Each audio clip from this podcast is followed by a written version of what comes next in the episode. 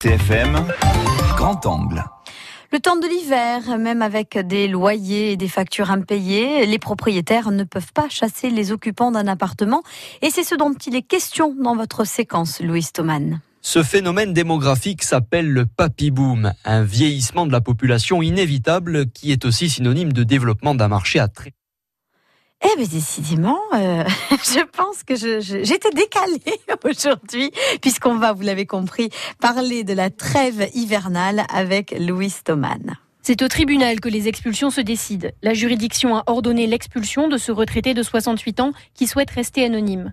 La trêve hivernale lui accorde seulement un répit de 5 mois pour trouver un autre logement. On devrait bénéficier d'un délai qui serait cette trêve hivernale J'ignore ce qui va se passer de façon exacte. Pour l'instant, il faut que je me mette en quête de quelque chose de similaire. La seule piste, ça, va être de trouver un autre logement qui ne sera pas forcément équivalent à celui et à faire à déménager. Il a fait appel de la décision, mais vit dans l'inquiétude de devoir partir de cet appartement où il vit depuis 45 ans. Les procédures sont suspendues pendant l'hiver, mais la police et l'huissier peuvent venir toquer à sa porte dès la fin de la trêve. Je vis dans l'attente de savoir ce qui va être fait en appel si ça va être euh, confirmé, si ça va être euh, modifié et de quelle façon. Vous avez imaginé que la police pourrait venir euh, vous faire sortir de chez vous? Bah, Apparemment, on m'a dit qu'avec la trêve hivernale, pour l'instant, ce n'était pas l'ordre du jour mais euh, ça reste une inquiétude forte. Lui a toujours payé ses factures. Ce n'est pas toujours à cause d'impayés qu'on est expulsé. Un propriétaire peut tout simplement vouloir récupérer son bien et ne pas prolonger le bail, explique David Fro de l'association Logement de Corse du Sud. L'expulsion, ce n'est pas obligatoirement on ne paye pas son loyer. C'est aussi une récupération par le propriétaire du bien. Là, il n'y a pas de dette locative, il n'y a pas de faute du locataire. Et pourtant, il se retrouve en situation d'être expulsé.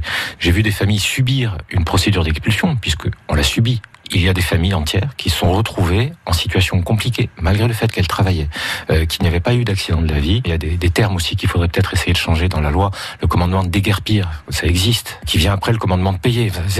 Ce sont des termes qui sont euh, particulièrement hard pour euh, les locataires. Stéphanie, une Ajaxienne de 45 ans, l'a très mal vécu.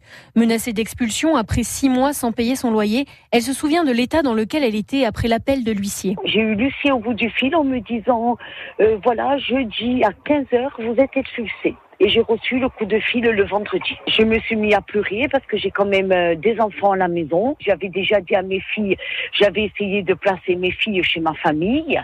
Moi, aller chez une copine, j'avais déjà tout envisagé, hein. Vendre mes meubles et tout, hein. Ah, franchement, j'étais pas bien. Je vous cache pas, j'ai pas mangé, j'ai, je faisais que pleurer, je dormais pas, j'étais vraiment pas bien. À quelques jours de la trêve hivernale, elle a reçu une excellente nouvelle.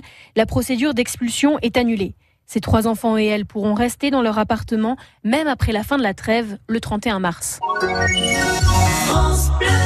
France Bleu, France RCFM.